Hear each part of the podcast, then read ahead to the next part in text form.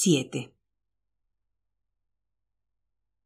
Llegó la hora de la limpieza tan temida por Gibrando. Ser engullido todo entero por la cosa para limpiar sus entrañas nunca era algo fácil. Cada tarde necesitaba armarse de valor para descender por la fosa, pero no había más remedio que pagar ese precio para poder cometer su crimen con total impunidad. Desde que Kowalski había colocado cámaras de vigilancia en las cuatro esquinas de la fábrica, Gibrando no podía efectuar extracciones tan fácilmente como antes. El accidente de Giuseppe le había dado al jefe el pretexto para instalar seis cámaras digitales ultramodernas, unos incansables ojos que espiaban todos sus actos y sus gestos a lo largo de la jornada.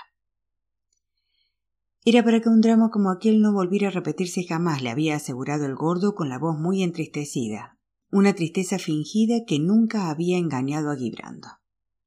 Tanta exageración por parte de Félix Kowalski no demostraba la menor pizca de sentimiento hacia el viejo Carminetti, a quien consideraba un fardo borracho e improductivo. Había aprovechado aquella ocasión inesperada que le ofreció el accidente de Giuseppe para poner en práctica lo que siempre había soñado con hacer. Dominar todo ese pequeño mundo sin tener que menear su trasero del sillón de cuero en el que estaba repantigado de la mañana a la noche. Si por Gibrando fuera, se podían ir a la mierda Kowalski y sus cámaras de vigilancia. Una vez apagada la Serstor, se coló hasta el fondo del embudo. En esos momentos le solía venir a la cabeza la imagen de una rata aterrada raspando desesperadamente la superficie inoxidable con sus garras. Sabía que la cosa, tal como estaba, no podía hacerle daño dado que el cuadro de mando se hallaba desconectado y la toma de carburante suspendida. Sin embargo, Gibrando no podía impedir estar en ascuas, atento al mínimo atisbo de estremecimiento presto a escabullirse de las arpas de la cosa si a ésta de repente le daba por picar algo a sus espaldas. Deserrajó el eje de los cilindros antes de deslizarse entre las dos filas de martillos. Tenía aún que reptar y contorsionarse casi dos metros hasta alcanzar los rodamientos inferiores. Gritó a Brunner que le pasara la aceitera por la trampilla lateral. Su metro ochenta y cinco impedía a esa especie de espárrago larguirucho acceder a la maquinaria. Lo que le enrabietaba a Brunner era no poder subir a bordo del barco y tener que quedarse en el muelle contentándose con tender la llave calibre 32, la aceitera o la manguera. Gibrando encendió su linterna frontal. Allí estaba él, en el vientre de acero todavía caliente, donde se hallaba la cosecha del día.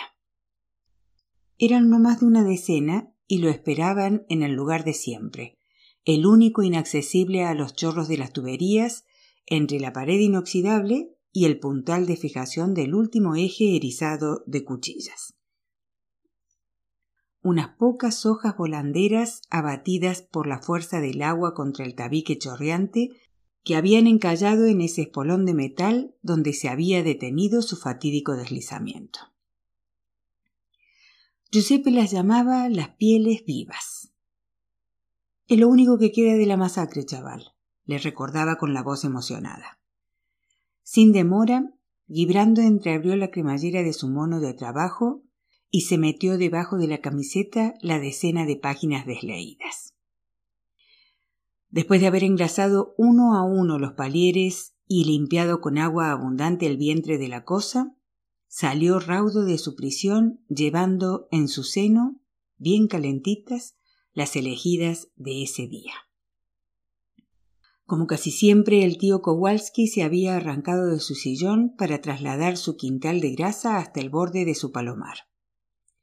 No podía soportar la idea de que durante varios minutos un empleado suyo estuviera fuera del alcance de su mirilla. Por más que parpadeasen todos los pilotos rojos de sus cámaras, nunca sabría con lo que traficaba Viñol en el vientre de su Serstor. La angelical sonrisa que Gibrando le ponía cada tarde cuando iba camino de la ducha le inquietaba sobremanera. Quibrando permaneció bajo el chorro de agua caliente durante unos diez minutos. No soportaba más esa mugre en la que estaba inmerso todo el santo día. Necesitaba liberarse a toda costa de esa suciedad, lavar su crimen entre aquellas cuatro paredes amarillentas. Franqueó el portillo que daba a la calle con la sensación de regresar del infierno. Ya en el tren que lo devolvía de nuevo al redil, la sacó a la luz antes de posarla suavemente sobre los dos secantes con el fin de extraer toda la humedad que aún saturaban sus fibras. Mañana, en ese mismo convoy, esas pieles vivas se extinguirán finalmente después de que él las haya liberado de sus palabras.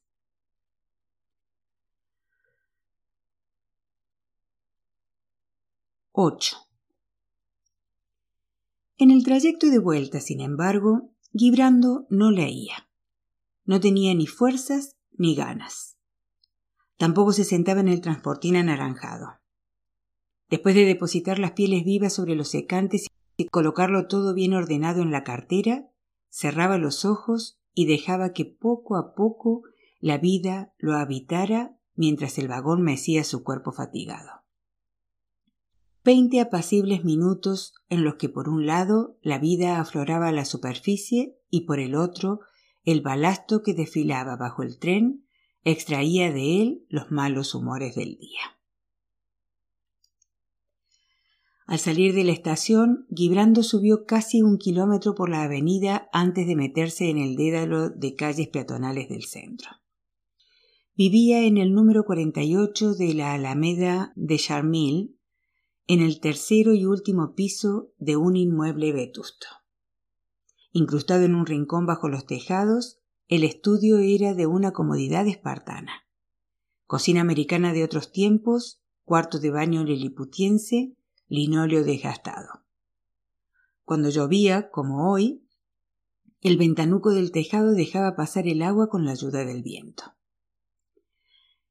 En verano las tejas absorbían los rayos de sol a lo largo de todo su barro cocido y transformaban los 36 metros cuadrados en un horno. Sin embargo, cada noche el joven regresaba a su cubil con un idéntico alivio, lejos de los Brunner y los Kowalski de este mundo. Antes de quitarse la chaqueta, Gibrando fue a espolvorear una pizca de comida sobre Rouget de Lisle el pez rojo con el que compartía su existencia y cuya pecera ocupaba un lugar destacado en la mesa. Perdona que hoy me haya retrasado un poco, pero el de las 18.48 de esta tarde se ha convertido en el de las 19.02. Estoy hecho polvo. No sabes lo feliz que eres, amigo. Pagaría lo que fuera por estar en tu lugar. Cada vez se sorprendía más de hablarle así a su pez. A Gibrando le gustaba creer que el pececillo rojo, allí, suspendido en el centro de la esfera con todas sus agallas abiertas, escuchaba el relato de su jornada. Tener como confidente a un pez rojo suponía no esperar de él otra cosa que esa escucha pasiva y silenciosa, por mucho que a veces creyera descubrir en la hilera de burbujas que salía por su boca un amago de respuesta a sus preguntas. Rouget de Lisle lo recibió dando una vuelta de honor antes de sorber las escamas de alimento que flotaban por la superficie del agua. Los pilotos del teléfono estaban parpadeando. Como ya se esperaba, la voz de Giuseppe explotó en el altavoz cuando pulsó el botón del contestador. Chaval. El tono exaltado con que el viejo había pronunciado esa palabra barrió de un plumazo la vergüenza que invadía a Gibrando cuando, como ahora, trataba de evitar a su viejo amigo. Después de un largo silencio, en el que se notaba la respiración de un Giuseppe al borde del síncope, la voz reaparecía quebrada por la emoción. Albert acaba de llamar. Tenemos otro. Llámame en cuanto llegues. La exhortación no daba lugar a ninguna escapatoria. Giuseppe descolgó al primer tono. Gibrando sonrió. El viejo estaba esperando su llamada. Se lo imaginó arrebujado en su eterna manta de viaje verde almendra de la que nunca se separaba, con el teléfono encima de lo que quedaba de sus piernas y la mano crispada sobre el auricular. ¿Cuánto hace ya, Giuseppe? nueve. Su lengua materna salía a la superficie cada vez que una gran cólera o una inmensa alegría, como ahora, lo desbordaba. 759. Gibrando se preguntó por dónde llegarían ya. ¿Por encima de los tobillos? ¿A mitad de la pantorrilla? Me refería a cuánto tiempo desde la última vez, mintió el joven que se acordaba perfectamente de la fecha marcada en rojo sobre el calendario de pared colgado a la derecha del frigorífico tres meses y diecisiete días. Fue el pasado 22 de noviembre. La llamada es porque uno de los contactos que currela en el vertedero de Libri Gargan ha encontrado un ejemplar. Sobresalía por encima del montón del remolque de papeles viejos. Le llamó la atención el color. Ha dicho que hice bien en tomar una foto del ejemplar para distribuirlo entre los chicos.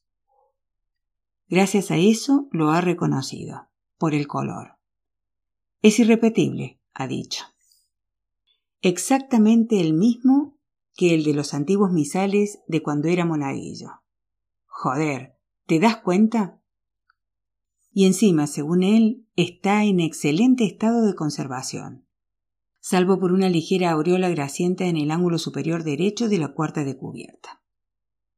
Gibrando se felicitó una vez más por haber elegido a ese librero de Lance como cómplice para llevar a cabo su superchería, aunque se temía que un día el gran Albert del Paseo de la Tournelle y su legendaria guasa levantaran sospechas en el viejo a fuerza de dar demasiados detalles. Recordar poner una mancha de grasa en la contra del libro, apuntó mentalmente Gibrando. Mañana, Giuseppe, iré a buscarlo mañana, te lo prometo. Ahora estoy hecho polvo y además es un poco tarde para tomar el último rer. Mañana es sábado y dispondré de todo el tiempo. De acuerdo, chaval, mañana. De todas formas, Albert lo tiene cuidadosamente guardado a buen recaudo. Te espera.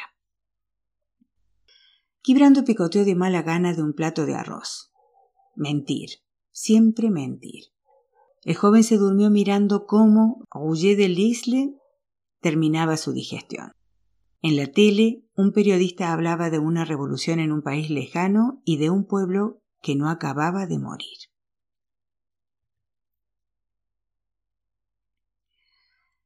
Nueve. Una negligencia culpable. Eso fue todo cuanto concluyó la investigación llevada a cabo por la STRN, menos de tres semanas después del accidente ni más ni menos que esta concisa sentencia sin apelación. Gibrando se sabía la frase de memoria a fuerza de darle mil vueltas. El lamentable accidente del que ha sido víctima el señor Carminetti, operador jefe desde hace 28 años en la Sociedad de Tratamiento y Reciclaje Natural, se ha debido a la negligencia culpable de susodicho operador, en quien por otra parte se ha detectado una tasa de alcoholemia de más de 2 gramos por litro de sangre en el momento de los hechos. El alcohol. Eso fue lo que había perdido a Giuseppe. A Gibrando no le cabía la menor duda. Los abogados y especialistas enviados por la STRN no tuvieron que buscar mucho para averiguar la verdadera causa de todo aquel follón.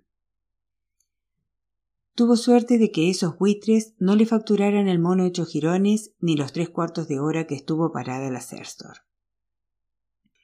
Tres insignificantes cuartos de hora, ni un minuto más, justo el tiempo que necesitaron los bomberos para liberar a un Giuseppe que aullaba de dolor y gesticulaba como un condenado desde el fondo de la fosa en medio de unos libros que se estaban bebiendo su sangre una vez que el espíritu de sus páginas había sido aspirado por los dos pozos de sufrimiento que habían ocupado el lugar de sus piernas. Acababa de reemplazar uno de los tubos laterales y se disponía a salir del embudo cuando la cosa le había devorado los miembros inferiores hasta medio muslo. No habían cerrado todavía las portezuelas de la ambulancia cuando el propio Kowalski reactivaba el cacharro mientras Gibrando vomitaba hasta los cigadillos, sujetando con las dos manos la taza del váter. El muy cabrón había vuelto a arrancar la máquina cuando los gritos de Giuseppe aún resonaban por toda la nave. Gibrando jamás le perdonaría al gordo ese gesto. Una entrega a medias. Ese era el único objetivo para terminar a toda costa lo que estaba empezado, que era lo de siempre. La conversión en pasta de papel del contenido de un bolquete de 38 toneladas. Allí, en las entrañas de la Serstor, todo había acabado por mezclarse en una papilla informe, incluido lo que quedaba de las cachas del operador jefe Carminetti. El alcohol no lo explicaba todo. Gibrando había creído a Giuseppe cuando éste le juró que había tomado las medidas de seguridad habituales y que aunque por supuesto también ese día había empinado el codo con su dosis de vino peleón como hacía a diario Dios mediante, nunca habría descendido hasta la fosa sin haber tomado antes esas puñeteras medidas. El joven conocía bien a Giuseppe y la desconfianza que siempre había tenido hacia la cosa. No te fíes de ella, chaval. Es una viciosa y cualquier día podría hacer con nosotros lo que hace con las ratas, no dejaba de repetir. También él se había dado cuenta de eso. En realidad, nunca habían charlado entre ellos de aquel asunto de las ratas. No era fácil evocar cosas que escapaban a la razón. Cada uno sabía que el otro sabía y bastaba con eso. Solo una vez Giuseppe le había dicho algo a Kowalski. Fue mucho tiempo antes del drama. A raíz de haber descubierto una mañana una enésima víctima, Giuseppe fue en busca del gordo para hacerle partícipe de sus inquietudes, pero no obtuvo resultados. El jefe pasó olímpicamente de él como bien sabía hacerlo y lo mandó a paseo con su acostumbrada amabilidad, supuso Gibrando. Giuseppe había salido de la oficina blanco como una sábana y con el rostro muy serio. Gibrando no dijo nada. Todavía hoy lo lamentaba. Tal vez si él hubiera dado la cara en aquel momento, habría intentado explicar la presencia a primera hora de la mañana de ratas despedazadas en la bandeja pegada al culo de la Serstor 500 cuando no había habido ninguna la víspera por la tarde. Gibrando había hecho su propia investigación. Había dado vueltas a todas las pistas posibles, eliminándolas una por una hasta que solo quedó la más inaceptable de todas, la más improbable y, sin embargo, la única que resultó ser válida, a saber, que la cosa tal vez fuera algo más que una simple máquina y que por eso, en ocasiones, se ponía en marcha sola a mitad de la noche cada vez que uno de esos puñeteros roedores caminaba con sus pasitos trotones por el fondo del gasnate. Un año después del accidente y a continuación de una serie de problemas derivados de ciertos apagones, una revisión completa del cuadro de mandos de la Serstor había revelado un fallo a la altura de la palanca cortocircuitos. Un interruptor defectuoso no hacía bien su curro y dejaba pasar la corriente de manera caprichosa, incluso cuando la palanca estaba en off. A partir de entonces, todas las medidas de seguridad fueron reforzadas y hasta redobladas, con el fin de que un drama como el sucedido no volviera a repetirse. Además, la dirección había convenido que quizá el llamado Carminetti, exoperador jefe de la Serstor 500, había sido víctima de un lamentable incidente al ser arrastrado por la repentina reanudación de la actividad cuando desafortunadamente se encontraba todavía en la fosa. Gracias a ello, Giuseppe, que se había hecho a la idea de tener que contentarse con el subsidio mínimo para sobrevivir, fue indemnizado con el montante de 176.000 euros por el perjuicio padecido. 88.000 euros por cada pata. Le había anunciado Giuseppe por teléfono con la voz anegada en lágrimas. Más que el dinero, lo que aquel día hizo verdaderamente feliz a Giuseppe fue sobre todo el hecho de que hubieran acabado por tener en cuenta, aunque fuera poco, su palabra de borracho, pensó Gibrando. Siempre se había preguntado qué método de cálculo habrían empleado los expertos para decidir lo que vale una muerte, un traumatismo o un miembro, como en el caso de Giuseppe. ¿Por qué ochenta y no ochenta y siete u ochenta y nueve? ¿Lo calculaban según la longitud de la pierna, de su peso, del uso que le daba la víctima? Ni Giuseppe ni él eran un par de ingenuos. Sabían muy bien que la conclusión a la que se había llegado no explicaba en absoluto el problema de las ratas, que se precisaba algo más que un interruptor defectuoso para justificar la puesta en marcha del motor diésel en plena noche. Gibrando no había vuelto a hablar con Giuseppe del asunto, pero seguía encontrando ratas con regularidad, o más bien lo que quedaba de ellas.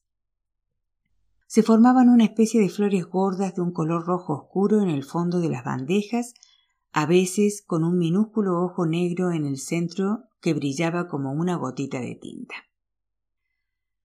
Fueron necesarios casi tres meses para que Giuseppe admitiera la idea de que no le iban a crecer otras piernas.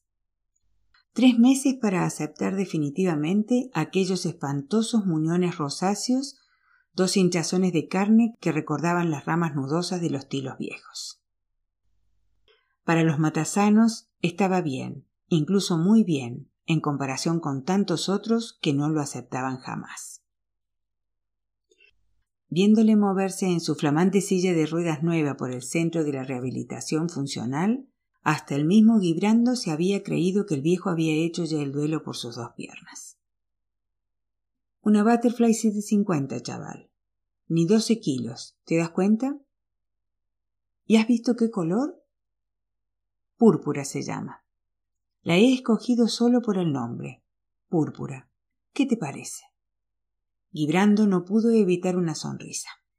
Al escucharlo, casi daba ganas de ir corriendo a que la primera Sextor que hubiera a mano le devorase a uno y lico presto las dos zancas, con tal de darse el gustazo de conducir una silla para paralíticos como esa.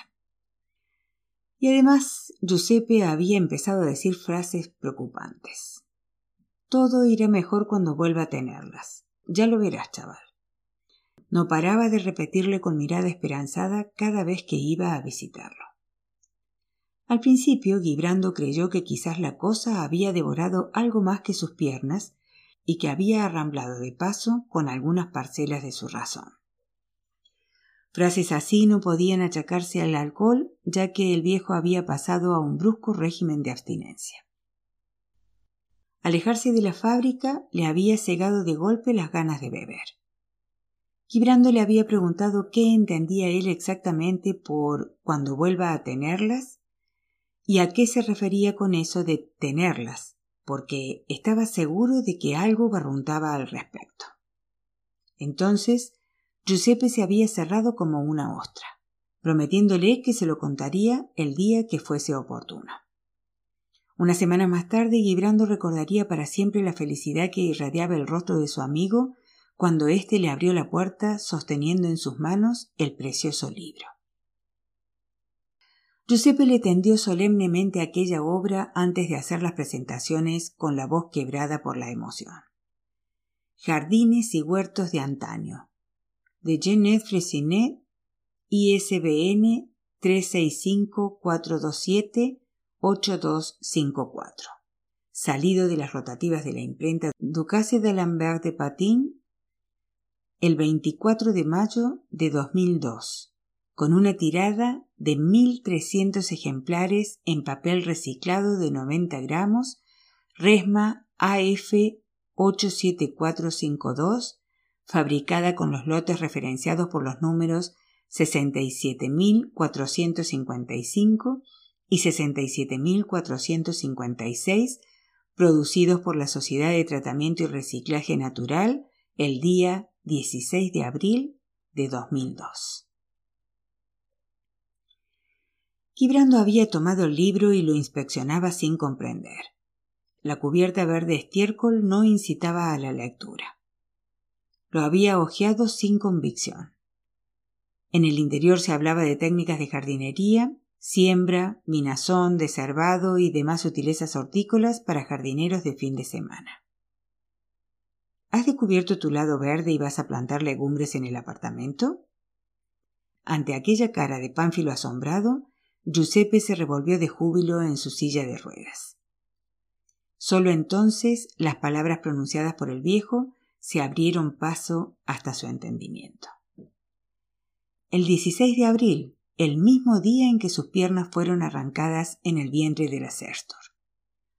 Hueso y carne triturados, machacados, escaldados, dispersados en millones de células que se habían vuelto a reunir íntimamente, mezcladas en el magma gris que la cosa había defecado en la bandeja de aquel maldito día abrileño de 2002, iniciando entonces un largo viaje hasta recalar en este insignificante volumen y en los otros 1299 fabricados con esa carne de papel única en su género. Gibrando se quedó estupefacto. El viejo había encontrado sus piernas. 10. Al contrario de lo que le había prometido a Giuseppe, Gibrando no fue a París ese sábado para encontrarse con el gran Albert. Por otra parte, nunca había tenido la intención de hacerlo. No se movió de su casa. Solo lo justo para dar un salto hasta la tienda de animales situada a dos manzanas y traerle a Rouget de Lisle una bolsita de algas secas muy de su gusto. Por la tarde el joven sacó la pesada maleta que tenía guardada en el armario. Recordó la bendita época en que los ejemplares de jardines y huertos de antaño afluía de los cuatro rincones de Francia. Después de haber saqueado la totalidad de sitios de venta por Internet a golpe de tarjeta de crédito y contactado con todas las librerías del país para desvalijarlas del codiciado volumen, Giuseppe tuvo la brillante idea de ir a buscar entre los libreros de segunda mano. De buenas a primeras el viejo y su silla de ruedas se vieron trotando por la acera y piruetando de un puesto a otro para contar su historia y explicar cómo él, Giuseppe Carminetti, antiguo operador jefe de la Sociedad de Tratamiento y Reciclaje Natural, ex alcohólico y ex bípedo, haría lo que fuera con tal de recuperar los libros que contenían lo que quedaba de sus piernas. A cada uno le entregaba una tarjeta de visita con el curioso título del libro escrito al dorso. Su conducta les había conmovido. Enseguida cada librero avisó a su respectiva red para sacar a la luz entre todos aquel grial. No pasaba un fin de semana sin que Quibrando se diese una vuelta por los puestos de libros antiguos como un chico de los recados que le llevaba luego a Giuseppe el fruto de su recolección.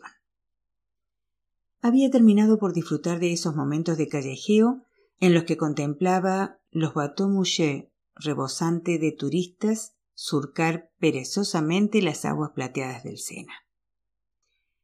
Era bueno constatar que existía otro mundo aparte de la STRN, un mundo donde los libros tenían derecho a terminar sus días plácidamente ordenados en esos puestos verdes a lo largo del pretil de la orilla, envejeciendo al ritmo del enorme río bajo la protección de las torres de Notre Dame. Un año y medio después del inicio de esa enloquecida recolección, se había alcanzado el listón de los 500 ejemplares y tres años más tarde el de los 700. Y a partir de ahí, lo que tenía que suceder sucedió. La fuente acabó por agotarse y el contador se quedó bloqueado en el número 746. Giuseppe cayó entonces en un profundo estado de abatimiento. Durante todos esos años aquella búsqueda había sido su principal razón para seguir viviendo. Le daba el coraje de soportar las colonias de hormigas que noche tras noche subían al asalto por sus miembros fantasmas y le animaba a aceptar las miradas compasivas que llovían sobre sus hombros cuando circulaba por las calles a bordo de su butterfly. Giuseppe había soltado la presa casi de un día para otro. Durante aproximadamente un año, Gibrando luchó con ahínco por mantener a flote la moral del viejo. Iba a visitarlo una o dos veces a la semana. Después de levantar los estores para que entrase la luz y de abrir las ventanas para renovar el aire viciado que reinaba en el piso, se sentaba frente a él y tomaba delicadamente las manos de su amigo cual dos pajarillos tibios y moribundos que se dejaban apresar sin rechistar. En ese momento, sin dejar de hablar de todo un poco, llevaba a Giuseppe hasta el cuarto de baño. Allí bañaba y restregaba el cuerpo martirizado de su amigo, afeitaba la rala barba que erizaba las mejillas y el mentón y peinaba el hirsuto cabello. Luego, al joven le quedaba todavía lavar la vajilla sucia que se pudría en el fregadero y recoger la ropa esparcida por todos los rincones de la casa. Nunca se marchaba sin explicarle a Giuseppe que tenía que aguantar, que aún había esperanza, que el tiempo actuaba sobre los libros como el hielo sobre las piedras enterradas, que tarde o temprano acababan por salir a la superficie. Pero todos sus esfuerzos por sacar al viejo de su estado linfático habían sido inútiles. Solamente nuevas exhumaciones podían reavivar la llama desaparecida de la mirada de Giuseppe. Gibrando no sabría decir cómo tuvo la idea de contactar a Jean de Frasinet. No dejaba de ser un misterio que hasta entonces ni a él ni a nadie, ni siquiera al viejo, se les hubiera ocurrido localizar directamente al autor de Jardines y Huertos de antaño. ¿Qué habría costado dar con el número de teléfono del ilustre autor y que después del quinto tomo la voz trémula de la señora Fresinet le contase que su Jean Ede había pasado a mejor vida unos años antes en plena redacción de su segunda obra, un ensayo sobre las cucurbitáceas y otras dicotiledonias de Europa Central. Gibrando le habría explicado sin rodeos a la viuda que los ejemplares verdes estiércol que quedaban por vender y que ella conservaba como recuerdo de su difunto marido conservaban algo más que los restos espirituales de su esposo. Enseguida ella habría calculado que unos pocos ejemplares podrían colmar su felicidad y sin dudarlo habría aceptado desprenderse del resto de su colección más o menos un centenar de flamantes jardines y huertos de antaño. Pero Gibrando era consciente de que hacer pasar otra vez a Giuseppe por todo eso habría sido un grave error. La búsqueda era lo importante. Había que destilar los fresiné con parsimonia, a un ritmo de tres o cuatro al año, no más. Lo justo para que la vida centellase en las pupilas del viejo y el cazador que había en él se mantuviera despierto. En los años de vacas gordas, el gran Albert se había erigido como portavoz de los libreros de Lance. Era célebre por cómo embaucaba a los turistas, encarcelándolos en su logorrea como moscas en una tela de araña. Así que, naturalmente, fue a él a quien el joven acudió para llevar a cabo su proyecto. El tejemaneje funcionaba a las mil maravillas. Cuando lo consideraba oportuno, es decir, cuando el viejo daba nuevas señales de abatimiento y empezaba a hundirse en la desesperación, Gibrando daba rienda suelta a Albert. El librero prevenía entonces a Giuseppe para que se apresurase a avisar a Gibrando de que se había hallado un nuevo ejemplar. En tres años, más de una docena de Fresinet había surgido así, artificialmente, de la nada, sin que el viejo se diera cuenta de la superchería. Gibrando colocó la maleta sobre la cama y con la presión de los pulgares liberó los dos cierres antes de voltear la tapa polvorienta. Contempló sonriendo los jardines y huertos de antaño. Ochenta y cinco quedaban todavía para unos buenos veinte años, pensó él. Tomó el primer ejemplar que tenía a mano. Luego, con la ayuda de una bayeta mojada en aceite, Gibrando se puso a untar el ángulo derecho de la cuarta de cubierta con aplicación. 11. Giuseppe vivía en la planta baja de un edificio totalmente nuevo, a menos de diez minutos de la casa de Gibrando. El joven no necesitó ni llamar a la puerta. Giuseppe le gritó que entrara desde la cocina, donde había estado pendiente de su llegada con el rostro pegado a la ventana. El lugar olía limpio. Gibrando se descalzó en el vestíbulo y siguiendo un ritual inamovible, se puso las antiguas zapatillas del viejo, dos pantuflas huérfanas que siempre parecían contentas de reencontrar unos pies. Las estanterías ocupaban una pared entera del salón. Los 758 ejemplares de jardines y huertos de antaño de Jenny de Fresinet descansaban allí prudentemente alineados sobre los estantes de caoba, cubierta tras cubierta, mostrando claramente su lomo verde estiércol. Los bebés de Giuseppe. Era digna de ver la manera que tenía de acariciar su canto con la punta de los dedos cuando pasaba junto a ellos y el cuidado que ponía en quitarles regularmente el polvo. Eran carne de su carne. Les había dado su sangre y mucho más, y poco le importaba que hubiera caído sobre la insignificante obra de un fulano de Mengano y no sobre el correspondiente Goncourt anual. Uno no elige la cabeza de sus hijos. En la parte superior, el hueco doloroso de los estantes vacíos le recordaba a diario esa parte de sí mismo que todavía faltaba por volver al redil. Inquieto y sin poder esperar más, Giuseppe agarró a Gibrando por el brazo. ¿Y bien? El joven no quiso impacientarlo por más tiempo y puso el ejemplar entre sus manos. Giuseppe dio una y mil vueltas al libro lo alzó hacia la luz. Verificó el ISBN, las fechas y los números de impresión. Lo hojeó, calculó el gramaje con la punta de los dedos, aspiró su olor y acarició el papel con la palma de las manos. Solo entonces lo estrechó contra su pecho, sonriente. Una vez más, Gibrando asistía fascinado al conmovedor espectáculo de ese rostro torturado que desplegaba una enorme sonrisa radiante.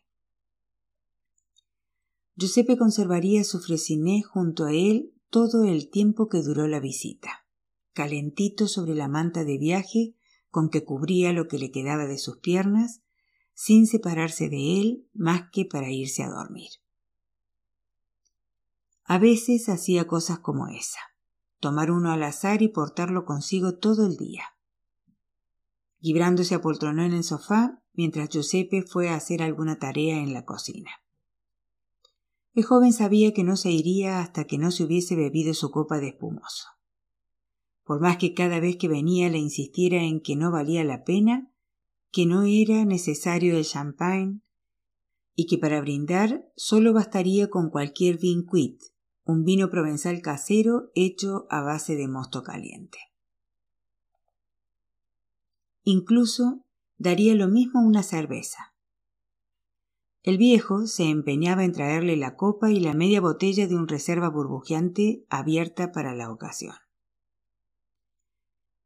Lo curioso era que él, que en su antigua vida no había engullido jamás otra cosa que no fuese vino peleón del malo, auténtico matarrata sin etiqueta, ahora solo descorchaba las cosechas de mayor renombre, botellas carísimas que obligaba a beber a Gibrando a toda costa. Giuseppe rodó hasta la mesa baja sin desprenderse en ningún momento de su sonrisa y puso encima la copa y la media botella de Mam Cordon Rouge que llevaba consigo. El primer trago de champagne heló agradablemente el gaznate de Gibrando antes de ir a cubrir el fondo de su estómago. ¿Qué has comido a mediodía? La pregunta le pilló desprevenido. No había comido nada a mediodía. Giuseppe le conocía lo suficientemente bien como para saber que desde que se había levantado no había ingerido más que un puñado de cereales en un bol de té hirviendo. Los ojillos inquisidores del viejo leyeron todo eso en su silencio. Te he cocinado algo. El tono perentorio con que se había pronunciado la frase no dejaba más alternativa que aceptar la invitación. Cuando Giuseppe cocinaba algo, era toda Italia la que caía de lleno en el plato. A una anchollade servida con su haz de colines rizados, acompañada de un vaso de prosecco, siguió una bandeja de y de jamón curado, rociada con un lágrima Cristi roso. A Giuseppe le gustaba subrayar que embriagarse con las lágrimas de Cristo era lo más hermoso que le podía pasar a un cristiano. A Gibrando le sorprendió poder olvidar por un momento el sabor a cartón hervido que subyacía en sus papilas. El postre, compuesto por un plato de crujientes amaretti con almendras y acompañado de un vasito de limoncello casero ligeramente escarchado, fue pura delicia. Hablaron de todo un poco, arreglaron el mundo. La cosa les había unido íntimamente, con un lazo que sólo una guerra de trincheras era capaz de unir en soldados que han compartido el mismo cráter de obús. Era ya casi la una de la madrugada cuando Gibrando se despidió de Giuseppe. Los diez minutos de camino a oscuras y el frío glacial que se había abatido sobre la ciudad no bastarían para despejarlo. Apenas si se descalzó y le deseó buenas noches a Goulet de Lisle antes de desplomarse totalmente vestido sobre la cama, ebrio de vino y de cansancio.